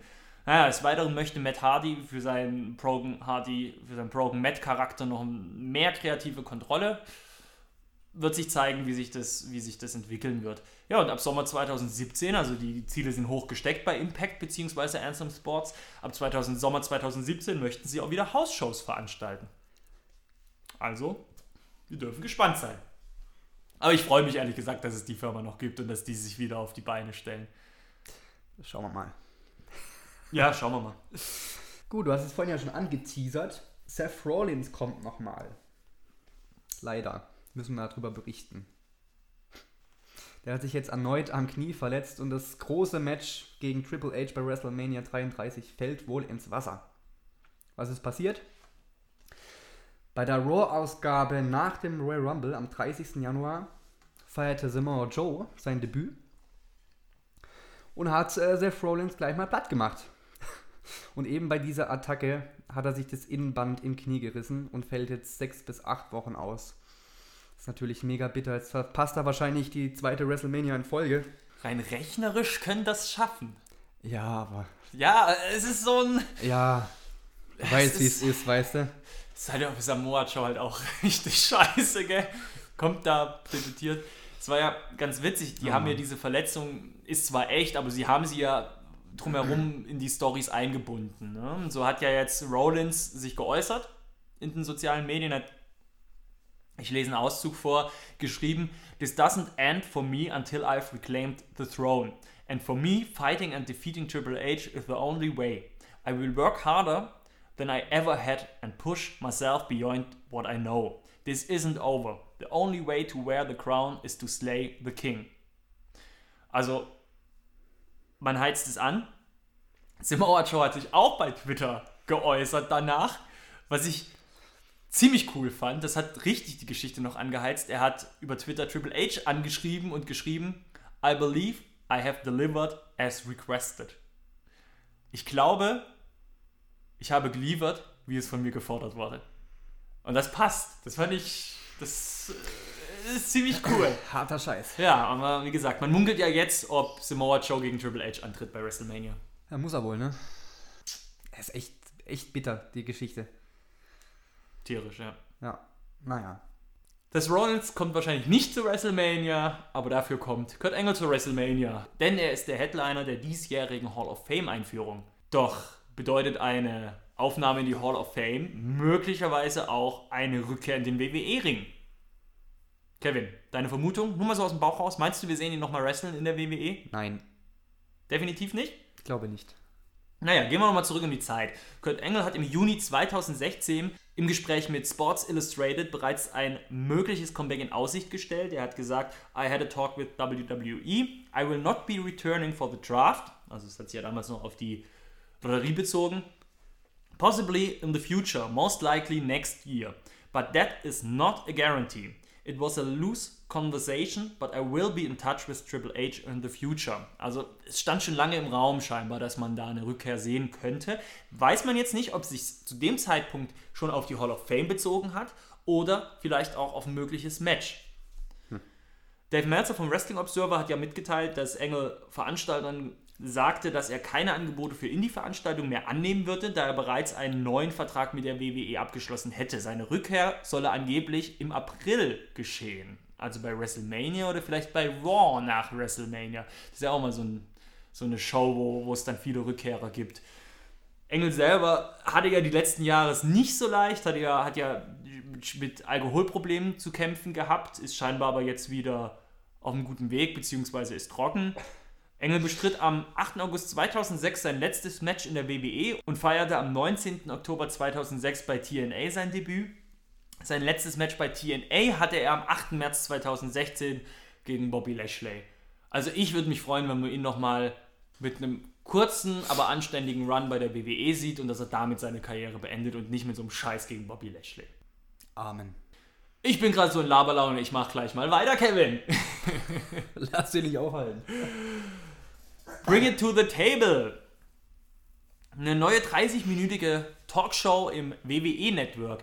Ich wollte die unbedingt mal mit reinnehmen, weil ich das fürs WWE-Network ein ganz geiles Format fand. Pete Rosenberg, Radio- und TV-Moderator, der jetzt auch oft bei Kickoff-Shows eingesetzt wird, der auch einen eigenen Wrestling-Podcast hat und ja, sich selber sagt, er repräsentiert die Fanperspektive, moderiert das und hat in der ersten Folge JBL und Paul Heyman zu Gast gehabt. Naja, Konzept ist im Endeffekt, es sollen heiße Eisen angepackt werden. Themen, die vielleicht ein bisschen unangenehm sind. Und in Folge 1 wurde beispielsweise dann auch über die mangelnden Fanreaktionen bei 205 Live gesprochen, über, eine drei, über die dreistündige Raw-Ausgabe und damit eine viel zu lange Raw-Ausgabe. Und über eine mögliche Rückkehr von Hulk Hogan wurde auch diskutiert. Also Themen, wo man ja nicht denkt, dass sich die WWE so öffentlich dazu äußert. Paul Heyman hat immer wieder betont, dass es egal wäre, was die Hater denken, solange sie das Produkt nicht boykottieren würden, sollen sie die Fresse halten. Er hat damit die aggressive Position immer wieder eingenommen. JBL war eher so der sachliche Part und hat mit Fakten argumentiert und Peter Rosenberg vertrat er dagegen die Fanperspektive und stellte ja, kritische Fragen. Ich fand das Format erstaunlich ehrlich und inhaltlich für die WWE fast schon schmerzhaft. Äh, war schon klar, dass das alles geskriptet war und dass es die WWE immer noch die Kontrolle hatte und da nichts gesagt wurde, wurde, was die nicht wollten, aber es war trotzdem echt unterhaltsam, weil man immer so den Anschein hatte, oh, hier wird geshootet oder oh, hier wird mal was aus dem Nähkästchen geplaudert oder oh, hier passiert was, was die WWE vorher so nicht abgesegnet hatte. Aber wenn man wirklich so dieses schonungslose, losgelöste Unterhalten haben will, dann muss man doch auf den einen oder anderen Podcast zurückgreifen von Wrestlern. Taz zum Beispiel. Oder unsere Show hier. Natürlich. Folge 2 wurde bisher noch nicht angekündigt. Keine Ahnung, ob es da einen zweiten Teil gibt. Ich nehme an schon. Wir dürfen gespannt sein. Aber lohnt sich. Schaut es euch mal an. Geht ja nur eine halbe Stunde.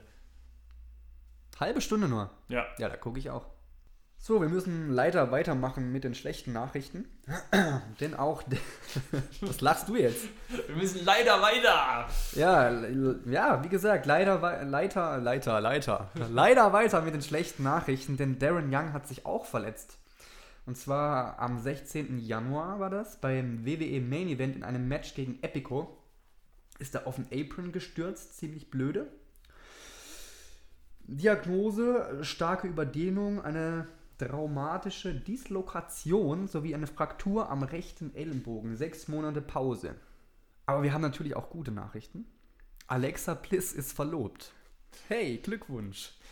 Und zwar mit dem NXT-Talent Buddy Murphy. Heirat folgt demnächst. Herzlichen Glückwunsch. Von der guten Nachricht wieder zu einer schlechten. Die einen sagen so, die anderen sagen so, sag ich mal. Boah, Stefan, jetzt, jetzt aber. Wir hatten ja in der letzten Ausgabe von Jimmy Snooker berichtet. Der litt ja seit Juli 2015 an Magenkrebs und ist jetzt leider am 15. Januar, let, nee, nicht letzten Jahres, diesen Jahres verstorben. Das Tributvideo, das bei Raw ja gezeigt wurde, war ja recht umstritten, ne? Jupp. Weil seine fallen gelassene Anklage, wegen, die ja nur wegen seinem Gesundheitszustand fallen gelassen wurde, ja, die steht ja immer noch irgendwie im Raum, ne? Ja, ja. Ja, irgendwie komische Figur, ne? Ja, ganz komisch. Es gibt auch wieder gute Nachrichten. Es ist ein Auf und Ab bei dir, das ist ja. Jerry the King Lawler bleibt uns erhalten und zwar um ein Jahr. Welche Rolle er einnehmen wird, ist noch nicht bekannt. Wir sind sehr gespannt. Chris Jericho hat auch einen neuen Vertrag.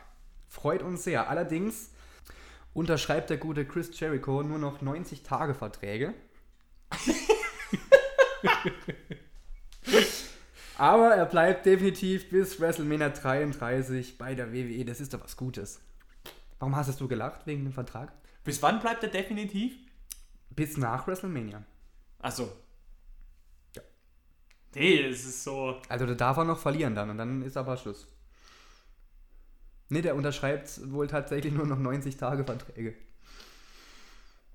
Ist ja auch schon ein bisschen älter, der gute Mann. Ja, aber es, ich finde ihn voll cool, weil Ja, ja, das zeigt ja absolut, offensichtlich. natürlich. Ja gut, aber das zeigt doch offensichtlich, dass der Mann weiß, was er tut. Der hat ausgesorgt, der hat sich genug Standbeine nebenher aufgebaut, der hat Spaß an dem, was er tut. Ich finde ihn genial. Das ist so hätte das jeder Wrestler machen müssen, wie er im Alter. Aber die anderen haben sie alles verprasst und sich kaputt gemacht und ähm, jetzt sehen sie, was sie davon haben. Stichwort Jimmy Snooker. Oh Gott, Entschuldigung. Entschuldigung. Das muss ich mir überlegen, ob ich das noch rausschneide. Meine Güte, Stefan. Ja. Ja. Und dann zum Ende hin noch eine super geile News. Finn Bella war ja mein Fa- Favorit auf dem äh, Royal Rumble Sieg. Hatte allerdings noch keine Ringfreigabe zu dem Zeitpunkt. Kommt Ende Februar, Anfang März zurück in den Ring. Wir freuen uns drauf. Genau. Von guten Nachrichten kommen wir wieder zu schlechten Nachrichten. Tommy Dreamer. So, Nachricht vorbei. Jetzt kommt wieder eine gute Nachricht. Nein, Quatsch. Nein. Äh, Tommy Dreamer ist heute ganz frisch reingekommen, die News. Verlor beim Spielen mit seinem Hund beinahe sein Auge. Da ihn dieser ungünstig mit einer Pfote im rechten Auge traf. Aber alles gut. Langsam kann das wieder öffnen. Sie haben es gerade noch so retten können. Kannst wieder entspannt gucken, Kevin. Wie das Leben manchmal so spielt, gell? ja, das ist ganz hart, ne? Hier voll der Hardcore-Wrestler am Ende. Aber das hat er auch geschrieben äh, bei Instagram. Hat er auch geschrieben. Er hat saß im Stacheldraht, Stühle auf dem Kopf, Ah, ja. sonst was, aber Am Ende kommt der Hund, hat Welpe dann im und... Spielen mit seinem, mit seinem Liebling. Es darf nicht wahr sein. Hm. Geschichten gibt's. Bleiben wir bei schlechten Nachrichten. AJ Styles wurde am 16.01. bei einer Hausshow bestohlen. Eine Tasche war weg. 1000 US-Dollar waren drin, 7000 japanische Yen, ein iPhone, ein mobiler Fernseher, eine Xbox 360, sechs Xbox 360 Games und ein Kopfhörer. Später hat sich AJ Styles nochmal zu Wort gemeldet und erklärt, dass die Tasche nicht geklaut wurde, sondern er sie vergessen hätte, er zurückgegangen ist und dann war sie nicht mehr da. Aber doch geklaut. Ja, gut, vielleicht wurde aufgeräumt. Also, wenn er sie liegen lässt, also bitte, selber schuld. Nikki Bella wird nicht mehr nur vor der Kamera von Total Divas zu sehen sein, sondern nun auch als ausführende Produzentin hinter der Kamera tätig sein. Damit hat sie sich wieder das nächste Standbein geschaffen, denn es wird ja auch gemunkelt, dass ihr Karriereende bald ansteht, weil sie ja doch wieder heftige Probleme im Nacken hat. Conor McGregor hat Fox Sports in einem Interview gesagt, dass er es lieben würde, zur WWE zu gehen, to have a real knock. Er möchte da den Leuten mal zeigen, wie man es macht. Und ein paar Leute abhau- äh, abknallen und abschlagen und Köpfe kaputt machen und so So ein Lappen. tun, was man halt tut. Naja, scheinbar hat er schon einige Angebote ausgeschlagen von der WWE, die ihm vorlagen. Gespräche finden aber immer noch statt. Könnte ja gut sein, dass da bei WrestleMania was passiert. Hoffentlich nicht. Ah. Er soll zu Hause bleiben. Ach du. Und zu guter Letzt die letzte News. CM Punk will's noch mal wissen. Im Interview mit Fox Sports hat er bekannt gegeben, dass er wieder für einen MMA-Kampf trainieren würde. Ob UFC oder für eine andere Organisation sei jetzt noch dahingestellt, das ist noch nicht bekannt, aber er ist wieder da. Dana White von der UFC hat ja gesagt, er glaubt nicht mehr, dass CM Punk nochmal bei der UFC antreten wird. Sind wir gespannt. So, Kevin, jetzt haben wir den harten Rechercheteil hinter uns. Jetzt gehen wir mal in den Spaßteil, oder? Rätselspaß. Rätselspaß mit Kevin und Stefan. So, wir sind zurück aus unserer kurzen Pause. Noch schnell einen Schluck Whisky getrunken. Wir machen jetzt weiter. wir, machen, wir machen jetzt weiter mit Rätselspaß. Stefan, du hast drei Antworten für mich. Richtig, wir spielen wieder Wrestling Jeopardy. Ich erkläre es für diejenigen, die es jetzt zum ersten Mal hören. Der eine gibt eine Antwort, sagt praktisch zum anderen, er wurde beim Royal Rumble der Halle verbannt. Und dann muss der andere sagen, wer ist Seth Rollins? Und das spielen wir jetzt. Diesmal gebe ich die Antworten und Kevin stellt die Frage. Kevin, er galt als unbesiegbar, bis ihn eine Elektroimpulswaffe stoppte. Das ist ja easy. Wer ist Bill Goldberg? Richtig. Ich fand das Wort Elektroimpulswaffe einfach so geil, dass ich es einbringen wollte. Sie waren zwischen 1985, Oh nee. Ist nicht meine Zeit, Stefan. ein Geburtsjahr, Bitte? Das ist mein Geburtsjahr. Ach, ich dachte meins, nein. Sie waren zwischen 1985 und 1999 mit kleineren Unterbrechungen aktiv. Zeitweise hielten sie alle Titel der WCW. Zwischen 85 und 99 Äh, aktiv 85 und 99 aktiv. und zeitweise hielten sie alle Titel der WCW. Also gehe ich mal davon aus, das ist ein Stable. Oder nicht? Ja. WCW. Ja, WCW bin ich ein bisschen schwach, das muss ich äh, sagen. Äh, boah, das ist schwer. Ist es nicht. Das ist schwer. Soll ich dir einen Tipp geben? Ja, bitte. Die Tochter des Anführers wrestelt momentan bei der. WWE.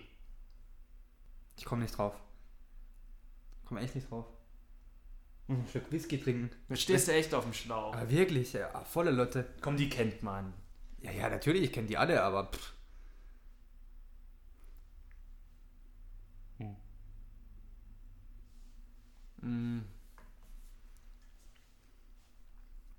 Die Reiter. Ja? Four Horsemen. Wer sind Ja. die Four Horsemen? Nochmal laut? Wer sind die Four Horsemen? Genau. Tatsächlich. Ja, die Horsemen. Ja, ist nicht meine Zeit. Aber. Was? Ja, Okay, aber guck mal, das ist eigentlich auch nicht deine Zeit, der nächste. Oh nee. Aber wir bewegen uns wenigstens der WWE. Okay. Er rannte den ganzen Tag mit einer Latte herum. Spätestens jetzt müsstest du es eigentlich schon wissen. Er rannte den ganzen Tag mit einer Latte herum und überlebte 29 andere Männer. Was?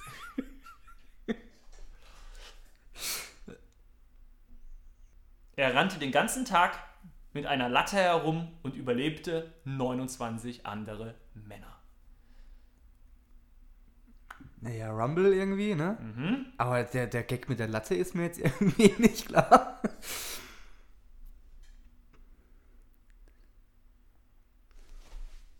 mit der Latte. Ja, das ist so, wie es da steht. Er rannte wirklich mit einer Latte rum. Ach, hier, hier, hier, der, der, der erste äh, Rumble-Gewinner. Wie hieß er denn? Jim, Jim Duggan. Richtig, Yeah. Frage. Wer ist Jim Duggan? Richtig. Mann, mit einer Latte. Da, da, da steht, das ist fies, ich weiß, da steht man erstmal auf dem Schlauch, aber ist aber. Äh, da ist er, ist er mit seiner Latte in der Hand reingekommen immer. Ja, Also, die zweite Frage streichen wir und der Rest bleibt drin. das ist doch super. Natürlich. Spitze, Kevin. Nächstes Mal bin ich wieder dran. Jawohl. Und jetzt geht's aber ab zum Klassiker. Jawohl. Klassiker noch einmal geschaut. Ja, wir haben wieder einen Klassiker geschaut und passend zum Royal Rumble gab es ein Match vom Royal Rumble 1994. Der Undertaker gegen Yokozuna am 22. Januar 1994 im Providence Civic Center in Providence, Rhode Island. Es war ein Sargmatch um den WWF-Titel und es ging 14 Minuten und 20 Sekunden. Kevin, du hast dir das angeschaut, ich habe es mir angeschaut. Erzähl doch mal. Das hast du toll recherchiert, Stefan. Ah, Bingo, Ingo. Ich muss ja.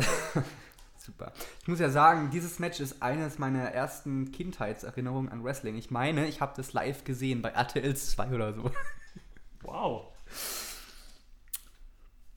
Der Entrance vom Undertaker war wieder mal genial. Paul Bearer kam mit einem Sarg zum Ring, der Undertaker hinterher.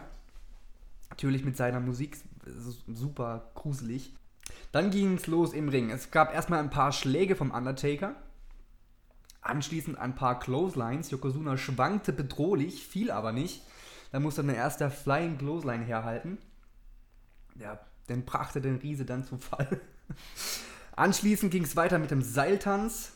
Das Match verlagerte sich, verlagerte sich dann nach draußen. Der Undertaker schnappte sich einen Stuhl und bearbeitete den guten Yokozuna erstmal damit. Und er wusste sich dann nicht anders zu helfen, packte sich eine Handvoll Salz und schleuderte es dem Undertaker ins Gesicht.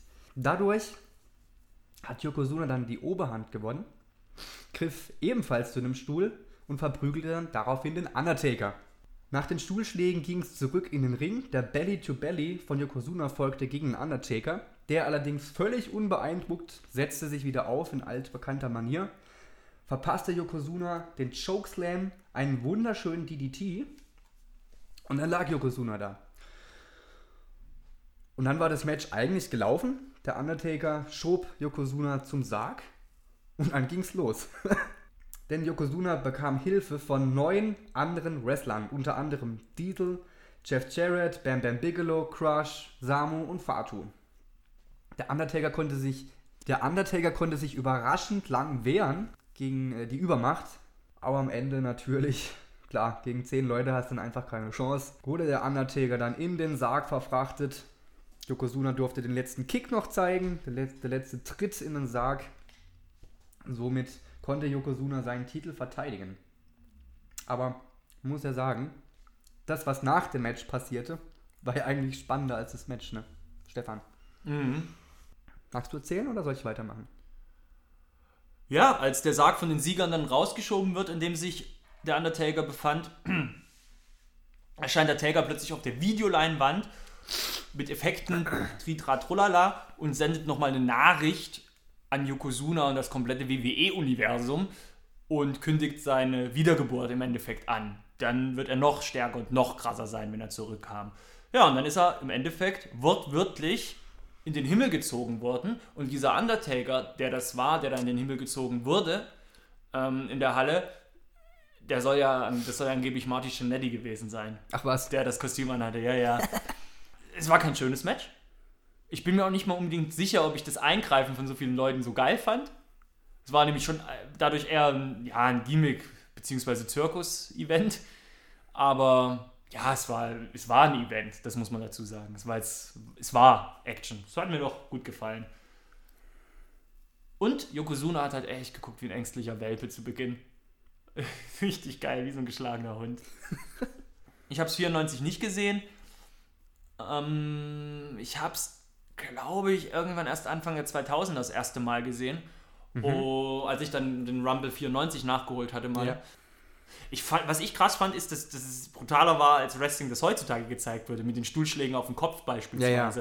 Ja, ja. Äh, was du heute nicht mehr sehen würdest. Das hatte ich jetzt noch, hatte ich jetzt so im Nachhinein nochmal ganz krass in Erinnerung. Mhm. Aber ansonsten war in Ordnung. Ja. Also ich hatte es zwischenzeitlich nicht mehr geguckt, aber dadurch, dass es so meine erste Kindheitserinnerung ist, ähm, hatte ich das ganz gut im Kopf. Hm. Ja. Gut. Ja. Coole Nummer. Dann machen wir weiter mit einer kleinen Shoppingtour. Yeah. Empfehlungen für die nächste Shoppingtour. Ja, Stefan, du hast uns wie in der letzten Folge auch schon eine Blu-ray mitgebracht, die du uns heute vorstellen möchtest. Eliminators. Richtig. Die WWE Studios haben einen neuen Film rausgebracht und wie du sagtest, Eliminators ist der Titel. Kam jetzt Anfang Januar raus. Braucht er nicht gucken. Ist scheiße. nee, nee, so scheiße ist er nicht, aber es, ist, es, es gibt keinen Grund, diesen Film zu gucken. Die Story ist im Endeffekt ganz einfach. Ein ehemaliger von Scott Atkins gespielter FBI-Agent fällt aus dem Zeugenschutzprogramm, nachdem er wegen eines Irrtums drei Kriminelle in das Haus von ihm einbrechen und seine Tochter und ihn erniedrigen. Dadurch werden all die Gegner wieder auf ihn aufmerksam und schicken einen Auftragskiller, in dem Fall von Wade Barrett gespielt, los, um ihn auszuschalten. Klassische Story, alles okay. Im Endeffekt, auf der Flucht trifft auf den Terminator. Das kann man so vom Ton her sagen. Scott Atkins, der Hauptdarsteller, den kennen vielleicht die einen oder anderen aus Doctor Strange, da hat er jetzt zuletzt mitgespielt. Wade Barrett hat Bischof, den Auftragskiller, gespielt oder wie er im Film genannt wurde, The Most Dangerous Assassin Europe Has to Offer. Regisseur James Nunn, der bis dahin eigentlich noch nicht wirklich viel mit Filmdrehen zu tun hatte, also zumindest noch nicht auf der Ebene, hat im Making-of betont, dass Barrett eine krasse physische Präsenz hätte. Jetzt frage ich mich aber, wieso er diese krasse physische Präsenz im Film nicht einmal betont hat. Das kommt nicht rüber im Film. Scott Atkins ist auch eine krasse physische Präsenz. Hat, finde ich meiner Meinung nach, wäre ich jetzt nicht in der Größe oder sonst was, aber den krasseren Körper hatte Scott Atkins auf jeden Fall. Und der wirkte bedrohlicher und krasser als Wade Barrett. Da hat man einfach auch gemerkt, dass der James Nunn einfach auch nicht wirklich in der Lage ist, Dinge visuell umzusetzen, die er sich da wünscht. Barretts Haltung und sein Gang wirkt oft hostig, finde ich. Das hat man gesehen, wenn er eine Knarre in der Hand hielt er hat die nicht cool nach vorne gestreckt, sondern immer irgendwie so ein bisschen am Körper gehalten. Der ist rumgelaufen wie so ein kleines Kind, das gerade Räuber und Gendarm spielt. Die haben immer wieder versucht, Wade Barretts markantes Gesicht, das er ja auch hat, in Szene zu setzen. Nur das Problem ist, Wade Barretts Gesicht wirkte halt oft nicht bedrohlich, sondern einfach nur wie ein durchgenudelter Kirmesboxer. Das, das hat mir einmal nicht gefallen. Dafür hat er aber gezeigt, dass er sprechen kann, dass er, dass er schauspielern kann. Meiner Meinung nach gutes Timing im Reden, im Sprechen gehabt. Bert durfte auch Body Slam, Suplexes und Dropkicks zeigen. Das heißt, so ein bisschen Wrestling war drin. In der Mitte des Films, das fand ich eigentlich vom erzählerischen Bogen her eigentlich ganz gut gemacht. Da hatten sie eine recht actionfreie Phase, wo sie sich Zeit genommen haben, um die Geschichte ein bisschen ins Rollen zu bringen, ein bisschen die Figuren besser kennenzulernen. Das hat mir eigentlich ganz gut gefallen. Es gab auch die ein oder andere, also ich will jetzt den James Nunn nicht komplett runter machen, es gab auch die ein oder andere ganz interessante Szene, wo, wo er visuell ganz gut was umgesetzt hat. Es gab eine Schlägerei in einer Gondel auf einer Seilbahn und er hat um die Gondel herum haben sie gedreht und man hat den Kampf in der Gondel von außen gesehen. Das, das sah eigentlich schon ganz cool aus. Da hätte man meiner Meinung nach mehr draus machen können. Das waren nur zwei, drei Szenen und ich hätte gedacht, hey Mensch, das hätte da aufziehen müssen. Und ich fand auch die finale Szene, das, das große Finale, das war eigentlich schon recht aufregend. Da war ich dann eigentlich schon auch gespannt, oh Mann, wie geht das aus? Oder wie wird sich das jetzt auflösen? Man hat ja jetzt auch gesehen, dadurch, dass Wade Barrett da die Hauptrolle gespielt hat, die WWE hat es so gut wie gar nicht mehr beworben, den Film. Aber ganz ehrlich, wenn ihr die Chance habt, es zu gucken, guckt Aber geht jetzt, deswegen muss man nicht los und den Film jetzt gucken. Also gibt es tausend andere Filme, die man eher gucken sollte. Ja, Kevin. Super. Wollen wir zum großen Finale kommen? Jawohl. Das wird jetzt zwar nicht so aufregend wie das bei den Eliminators, aber. ja, wer weiß. Aber wenigstens haben wir eins. Jetzt wird's unbequem, denn Wrestling-Fans stellen sich unangenehme Fragen. So, am Ende unserer neunten Ausgabe stellen wir uns wie immer einer unangenehmen Frage und die lautet heute: Euch ist schon klar, dass Wrestling fake ist? Was ist? Hä? fake? Ja. Das ist nicht echt. Ja, gut, sorry. Das, ist, oh, das war wie so ein Gag. Da schäme ich mich selber für, wenn ich das morgen beim Schneiden höre. So schlecht. ja, okay. Ähm, ja, ist es dir denn klarer, Kevin? Jetzt mach nicht den gleichen Gag nochmal. Leute, die sich nur ein bisschen, nur ein bisschen mehr mit Wrestling beschäftigen, wissen natürlich, dass es nicht gefaked ist. Trotz der Booking-Geschichte und dass es ges ges äh, geskriptet ist. Jeder Wrestling-Fan weiß natürlich, dass es kein Fake ist. Für mich ist Wrestling so eine Art Religion. Entweder du kannst dich darauf einlassen und glaubst dran oder lässt es halt bleiben. Ja, das ist. Ja, ich, ich sehe es ähnlich. Also, die Frage ist ja, euch ist schon klar, dass Wrestling fake ist? Ja, uns ist klar, dass Wrestling fake ist. Punkt. Aber deshalb wissen wir ja trotzdem nicht, wer am Ende gewinnt und können daher mitfiebern. Das ist dann wie bei einem Film. Außerdem ist Fake natürlich auch ein ziemlich dämliches Wort, finde ich. Das, was im Ring passiert, ist ja trotzdem schmerzhaft und Verletzungen gehören deswegen dort auch zum Alltag und deswegen ist die eigentliche sportliche Leistung nicht fake. Und ich glaube, diese ganze Frage, die wir hier beantwortet haben, ich glaube, es ausschließlich Wrestling-Fans hier zuhören und sich denken, das wissen wir, was wollt ihr jetzt eigentlich? Ist so klar, äh, nervt nicht, redet was. Naja, wir wollten es aber trotzdem mal angesprochen haben. Tja. Kevin, das war sie, die neunte Folge von Mark My Words, der Wrestling-Podcast auf Like It Is 93. Hat's dir Spaß gemacht? Ja, super war's. Ja? Ja. Ja, die nächste Folge steht schon an. Ne? Wir werden ja jetzt zukünftig einen schnelleren Rhythmus haben. Ihr könnt euch dann eigentlich immer daran orientieren, ob die WWE ein Pay-per-view hat. Denn wenn ein WWE Pay-per-view war, werden wir an dem Sonntag darauf einen Podcast präsentieren. Entsprechend wird am 19. Februar 2017 Folge 10 schon kommen. Und über was reden wir denn so? Elimination Chambers zum Beispiel. Bray Wyatt neuer Champion? Fragezeichen. Wir werden über das Handyspiel WWE Champions reden. Wir werden es mal spielen, wir werden euch mal berichten, wie wir das so finden. Es wird eine neue Runde Wrestling Jeopardy geben und auch eine unangenehme Frage. Und bestimmt ganz viele News. Hat mir Spaß gemacht. Und dir?